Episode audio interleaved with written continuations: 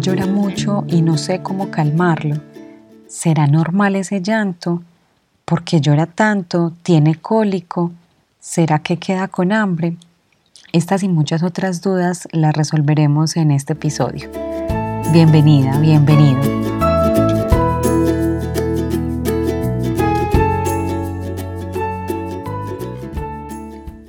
El llanto de nuestros hijos nos genera tanta angustia y desesperación que nos puede llevar a consultas repetidas al pediatra tratando de identificar alguna causa de ese llanto.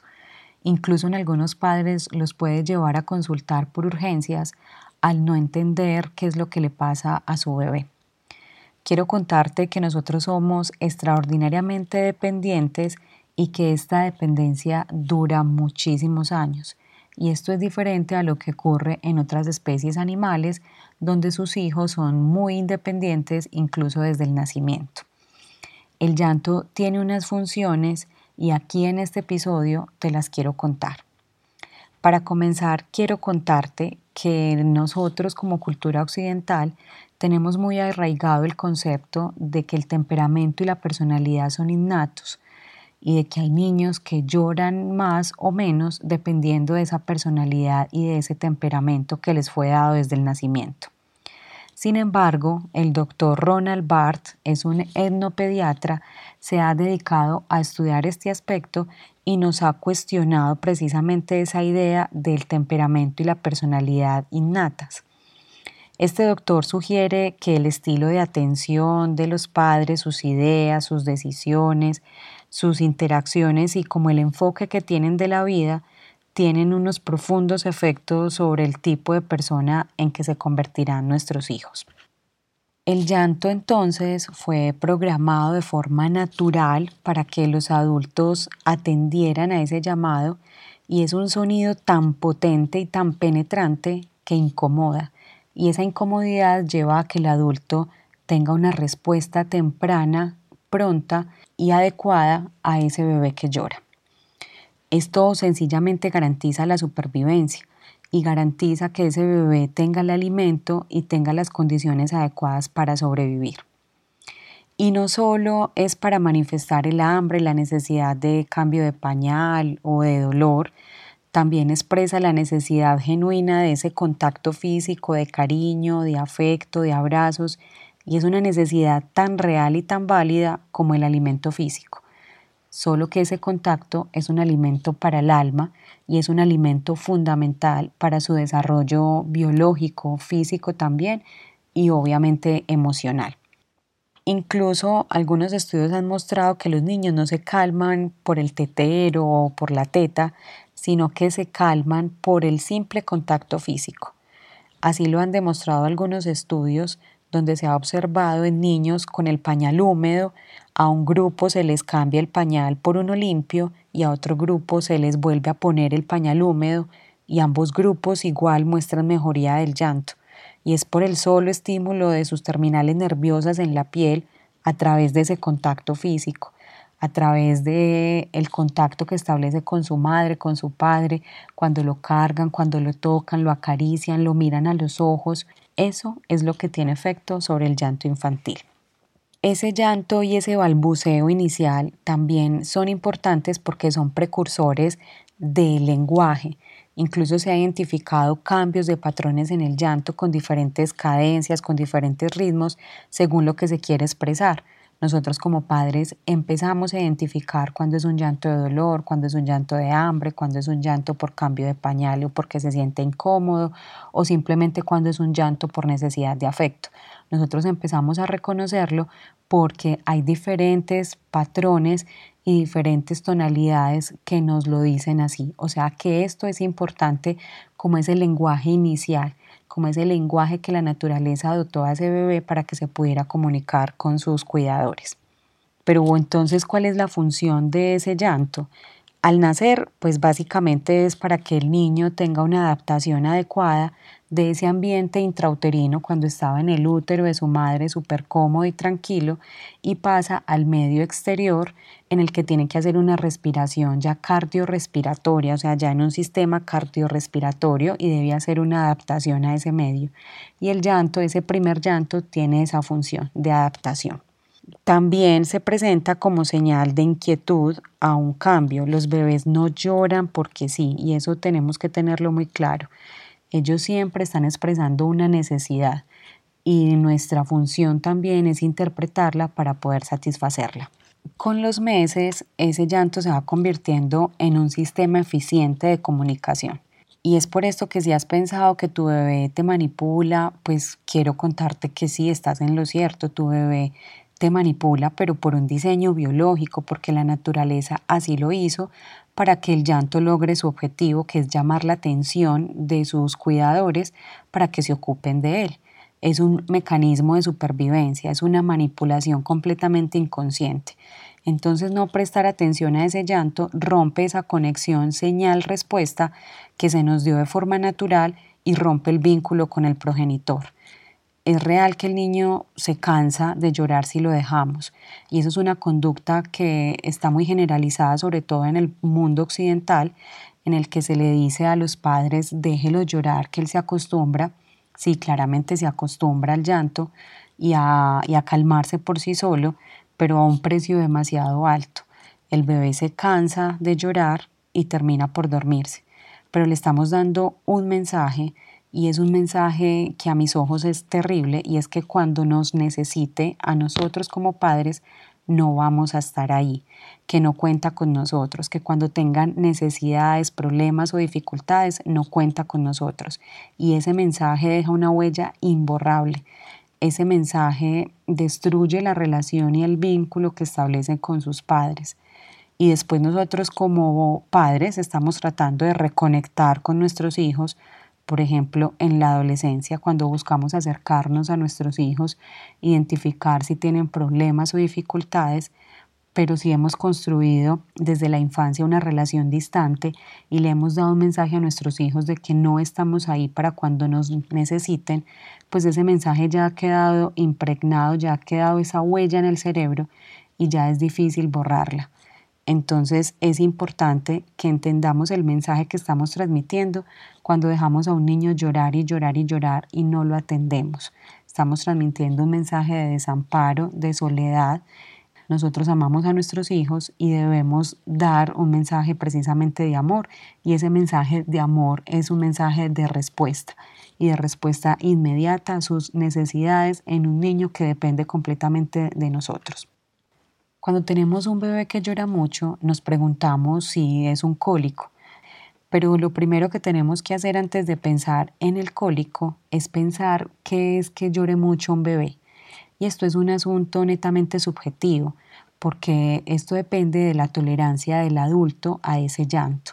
Se han hecho algunas aproximaciones que a mi modo de ver son subjetivas con respecto a qué es que un niño llore mucho y para eso se le ha dado una clasificación o una definición alcohólico infantil.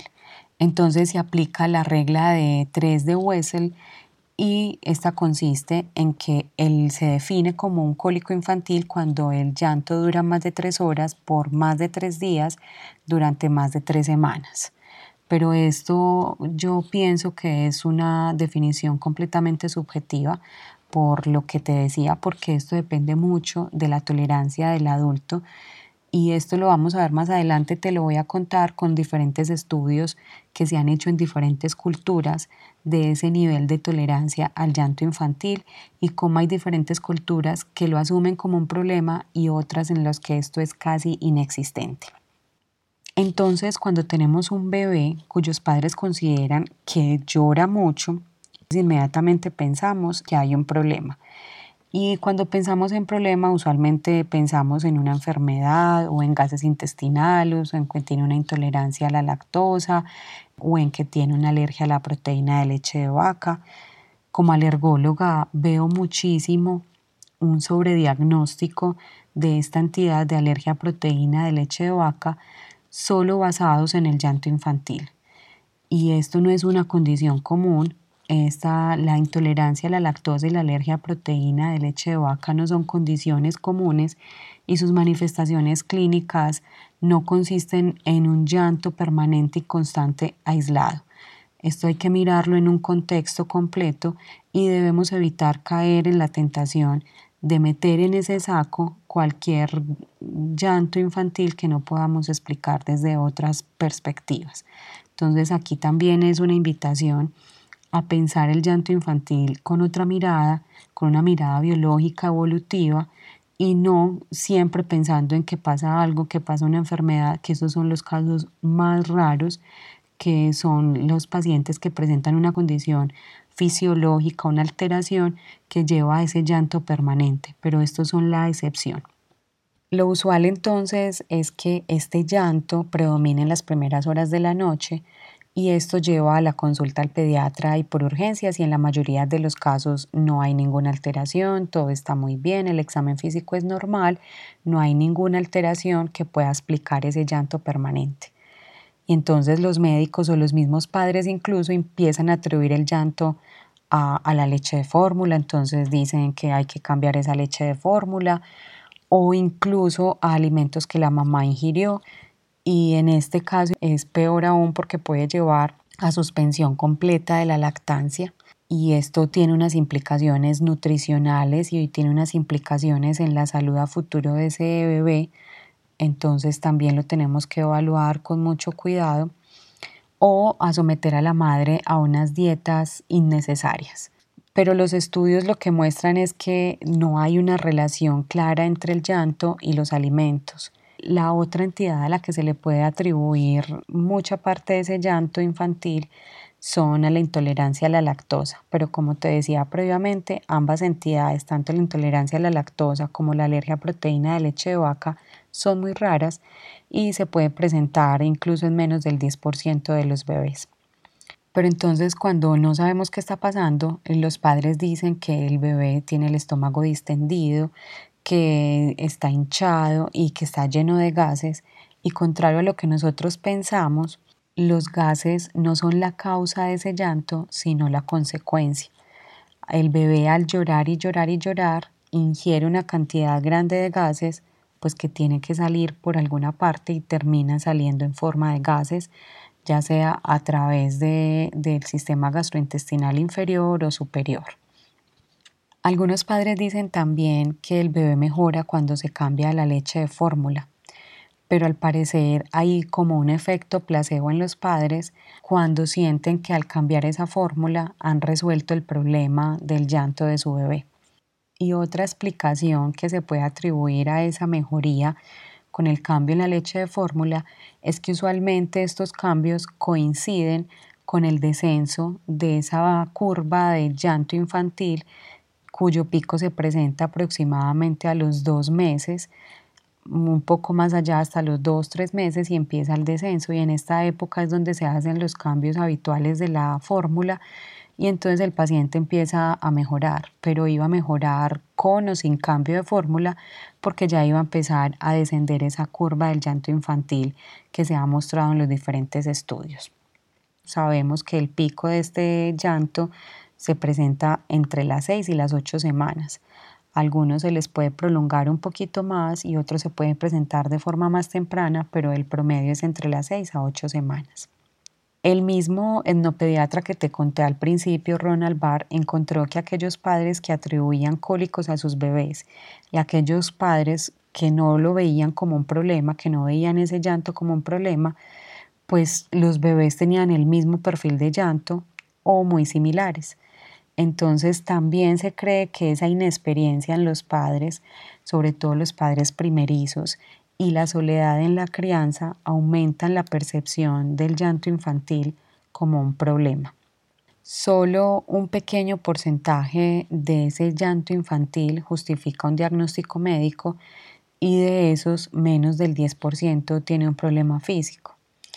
Más a menudo el llanto infantil puede ser el síntoma de un desajuste entre lo que piden con el llanto y lo que reciben por parte del adulto. Por eso los estudios parecen demostrar que la manera de atenderlos es al mismo tiempo la causa inicial más probable y la estrategia más efectiva para aliviar ese exceso de llanto. Aquí también te quiero contar cuál es el comportamiento del llanto en diferentes culturas. El llanto se presenta más o menos de forma similar en diferentes culturas, sin embargo, hay algunas diferencias como en la duración del llanto, siendo mayor en los países occidentales y está directamente relacionado con la forma de crianza. Por ejemplo, los bebés mayas no registran periodos de llanto intenso y, por ejemplo, en Corea a pesar de ser un país con un nivel económico muy similar a los países occidentales, no saben qué es el cólico infantil, no lo reconocen, ni siquiera existe como entidad, como condición clínica, no lo reconocen porque no lo viven como tal. Sus niveles de llanto infantil son mucho menores que en los de los países occidentales y es difícil encontrar bebés allá con crisis de llanto a los dos meses o con llanto nocturno permanente. Y es curioso porque, como te decía, es un país con unas características económicas muy similares a los países occidentales, pero tienen crianzas que implican mucho más contacto físico, como crianzas con vínculos más estrechos. Por ejemplo, los bebés de un mes en Norteamérica o en Estados Unidos pasan solos aproximadamente el 68% del día. O sea, se quedan en la cuna, los acuestan a dormir solitos y esa es la mayor parte del tiempo. O sea que el tiempo que están acompañados es menos de la mitad del día. Y por ejemplo, en los niños de Corea, en los bebés de un mes de Corea, solo es el 8.3% del tiempo que pasan solos. Es decir, la mayor parte del tiempo están acompañados y eh, los llevan en brazos más del doble que los niños o los bebés que nacen en Estados Unidos. Entonces ya podemos tener ideas de cómo la crianza puede impactar ese llanto infantil y su frecuencia y su intensidad. Ahora el llanto lleva incluso a maltrato infantil. A pesar de ser un mecanismo de protección y de garantizar la supervivencia de ese individuo, Ahorita la intolerancia a ese llanto infantil ha llevado a presentar violencia intrafamiliar, maltrato intrafamiliar, golpes a ese niño por el grado de desespero y de intolerancia que genera el llanto. O sea que se vuelve como una paradoja que lo que nos ha protegido durante tantos años y que nos ha garantizado parte de la supervivencia, hoy pueda ser motivo de desórdenes de, de adaptación y que pueda llevar a un bebé a perder incluso su vida. Eh, los llantos breves, los llantos cortos tienen mucho sentido, pero los llantos largos no, y más aún si hay demora en la respuesta a la atención. Por ejemplo, cuando hay horarios estrictos en la alimentación, por ejemplo, cuando mm, no se les da la alimentación a libre demanda, sino que se deben esperar tres horas para alimentarlo, cuando se le niegan las necesidades de afecto, que son las necesidades igual de básicas y primarias que la alimentación, que el sueño, cuando se le niega todo eso, se produce un llanto frecuente, un llanto largo, prolongado y persistente, que no es el llanto breve de la necesidad de llamar a su progenitor para que lo atiendan, sino que ya es un llanto prolongado porque sus necesidades no fueron atendidas.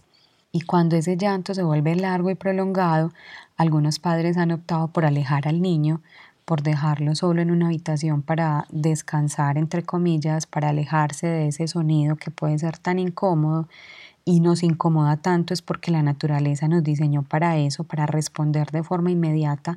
Entonces generó un llanto y un timbre que nos penetra lo más profundo para que nosotros reaccionemos y demos respuesta a ese bebé. Entonces cuando esos padres alejan a su bebé y lo dejan en una habitación solo que llore para no sentirlo, lo que están haciendo es desequilibrar aún más ese sistema y la relación con su hijo. Por lo tanto, se va convirtiendo como en una bola de nieve que crece y crece y crece y el problema toma unas dimensiones mayores. No solamente de forma inmediata habrá consecuencias, sino también a largo plazo. Pero entonces, ¿qué podemos hacer para disminuir ese llanto en nuestros hijos? Uno de los remedios más aceptado y más recetado incluso por los pediatras es el chupo. Y esto corresponde como a la necesidad de succión permanente del bebé. Sin embargo, parece que el chupo o la succión permanente no es la solución y para esto quiero contarte un estudio que me parece muy bonito. Es un estudio que se realizó con monos donde se les puso dos opciones y en la primera opción era una simulación de mamá mono recubierta de una tela suave como una felpa y la otra opción era una simulación de mamá mono pero hecha de alambre, rústica, pero con una característica muy particular y era que estaba dotada de leche y de alimentación quisieron observar qué pasaba con esos monos y para qué sitios se inclinaban más, hacia qué madre mono se iban a inclinar más. Para sorpresa de todos encontraron que se inclinaba más a la mamá mono suave, recubierta de una tela tipo felpa, como calurosa. Así la otra les brindara alimento lo más importante era sentirse cálidos, protegidos. Entonces los monos lo que hacían es que sabían que la otra tenía alimento, iban, succionaban, sacaban la leche, inmediatamente se iban para la otra mona donde estaba un poco más cálido y más acogedor. Entonces parece que la succión no es tan importante como si el afecto y la necesidad de contacto los mejores resultados que se han visto para disminuir el llanto infantil se dan con el contacto humano, con esa respuesta temprana al llanto.